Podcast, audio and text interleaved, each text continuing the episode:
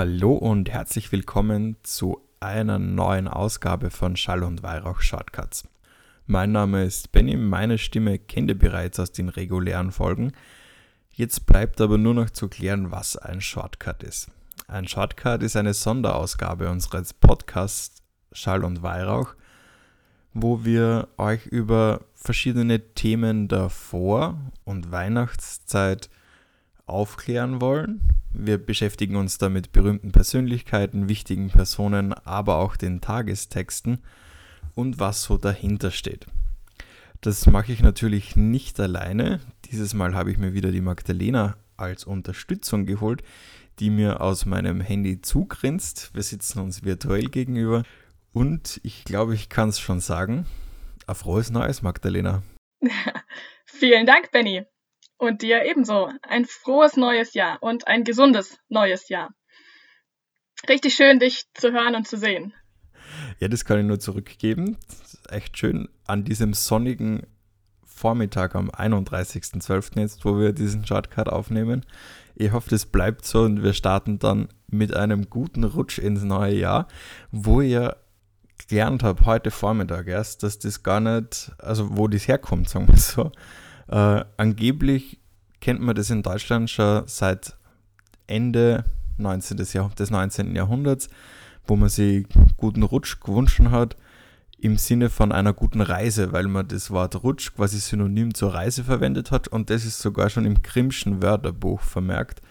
Also nur ein bisschen weiter zurück. Auch Goethe hat das Wort Rutschen als Synonym für Reisen schon verwendet. Und so hat man das dann übernommen für eine gute Reise ins neue Jahr. Hat man dem eine ganze zeitliche Komponente noch hinzugefügt. Ach, das ist ja interessant. Das ist tatsächlich neu für mich. Äh, ich kenne da nämlich eine andere Erklärung für diese äh, Redewendung, ähm, sich einen guten Rutsch wünschen. Ähm, ja, mein Stand der Dinge ist sozusagen, dass äh, das Wort aus dem Hebräischen kommt. Denn da ist das Wort Rosh, ähm, bedeutet Kopf oder eben auch Anfang. Und damit würde man sich sozusagen einen guten Anfang wünschen. Ja, interessant, dass es da verschiedene Erklärungsmuster für gibt. Ja, und wahrscheinlich sind es nur zwei von sehr vielen. Ja. Aber die Bedeutung, die Message bleibt ja im Grunde die gleiche. Genau. Ja, was das Hebräische eigentlich ähm, hier jetzt gerade für eine Rolle gespielt hat, ähm, ist ein guter Aufhänger tatsächlich für unser Thema heute. Denn es soll äh, im Folgenden um die hebräische Sprache und vor allem hebräische Namen gehen. Und dazu sagt uns Tobias ein paar schlaue Worte. Nomen ist Omen. Namen sind für uns besonders wichtig, denn sie geben uns Identität. Und jeder Name hat etwas anderes zu bedeuten. Im Fall Jesu wurde der Name von einem Engel verkündet. Jesus bedeutet dabei übersetzt so viel wie Gott ist Rettung. Der Name ist also Programm. Wer jedoch den Evangelisten Matthäus aufmerksam liest, bemerkt einen scheinbaren kleinen Stolperstein. Dort wird nämlich verkündet, der Sohn Marias soll Immanuel heißen. Ja, wie nun? Jesus oder doch Immanuel? Die Lösung ist recht einfach. Matthäus sieht in der Geburt Jesu eine Prophezeiung aus dem Buch des Propheten Jesaja erfüllt.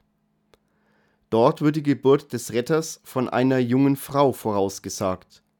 Und dieser Retter wird laut Jesaja zeigen, Gott ist mit uns. Oder zurück übersetzt in das hebräische Original, Immanuel. Matthäus meinte wohl also gar nicht den Eigennamen Immanuel, sondern die darin versteckte Botschaft.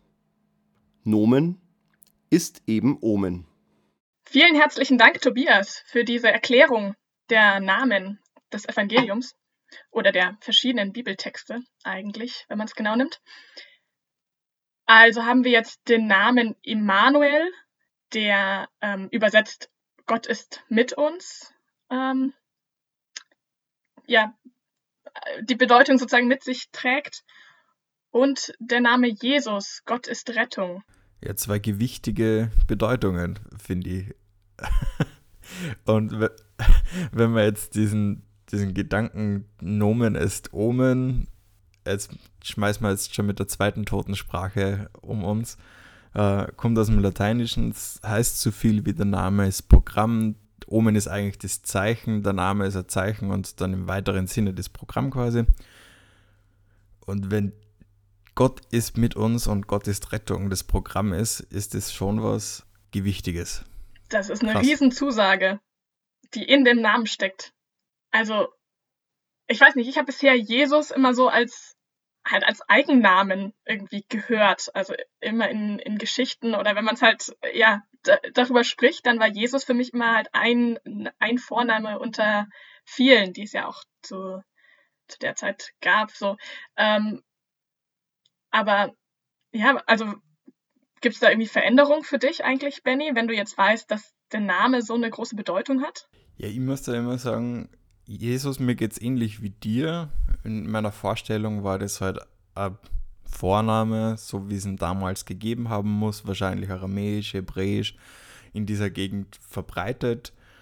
Äh, für mich war immer der, der, Namenszusatz des Gesalbten, des Christus oder Christus, so dieses, der, der Knackpunkt eigentlich in meiner Jesus-Vorstellung und Jesus-Wahrnehmung wo man sagt, ja, er ist der Gesalbte, er wird der König sein, er wird uns erretten. Natürlich wieder äh, ein großes Programm, aber nicht in der direkten Übersetzung oder in der Namensbedeutung. Ja, das äh, erinnert mich an äh, Religionsunterricht in der Schule. Da hat uns eine Rallye-Lehrerin mal aufgeklärt, dass äh, Christus sozusagen nicht der Nachname von Jesus ist, sondern ja eine ganz andere Bedeutung. Ähm, eigentlich hat, eben, dass es der Gesalbte ist. Ja, ist, ist ja nur ein Zusatz. Also es ist irgendwie so eine nähere Beschreibung von Jesus. Ja, es ist ein Titel im Grunde, der, der ihm zugesprochen wird. Ja, so wie Karl der Große ist halt er Jesus Christus. So, äh, ist, ist, hinkt jetzt natürlich. Aber ist, ist glaube ich, vergleichbar mit dem Zusatz. Mit der näheren Beschreibung. Wie es in Zeiten vor einem Nachnamen ja durchaus üblich war wenn wir gerade Nachnamen sagen, mir kommt gerade, wie ist es eigentlich, wenn man sein Kind Jesus taufen möchte? Darf man das? Kann man sein Kind Jesus nennen? Ja, ähm, darf man schon. Also in, im spanischen Sprachraum ist es auch tatsächlich verbreitet, Jesus als ähm, Vorname oder auch, ich denke auch, auch, auch als Nachname, äh, Familienname. Ähm, allerdings ja, also bei uns in Deutschland ist das jetzt ja nicht verbreitet. Also ich kenne kenn keinen einzigen.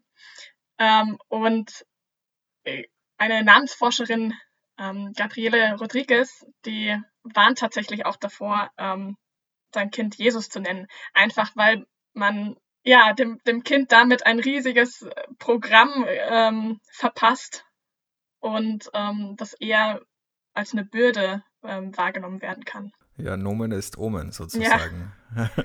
Also, oder Omen ist Nomen, wie man es auch nennen will, in, in die verschiedenen Richtungen.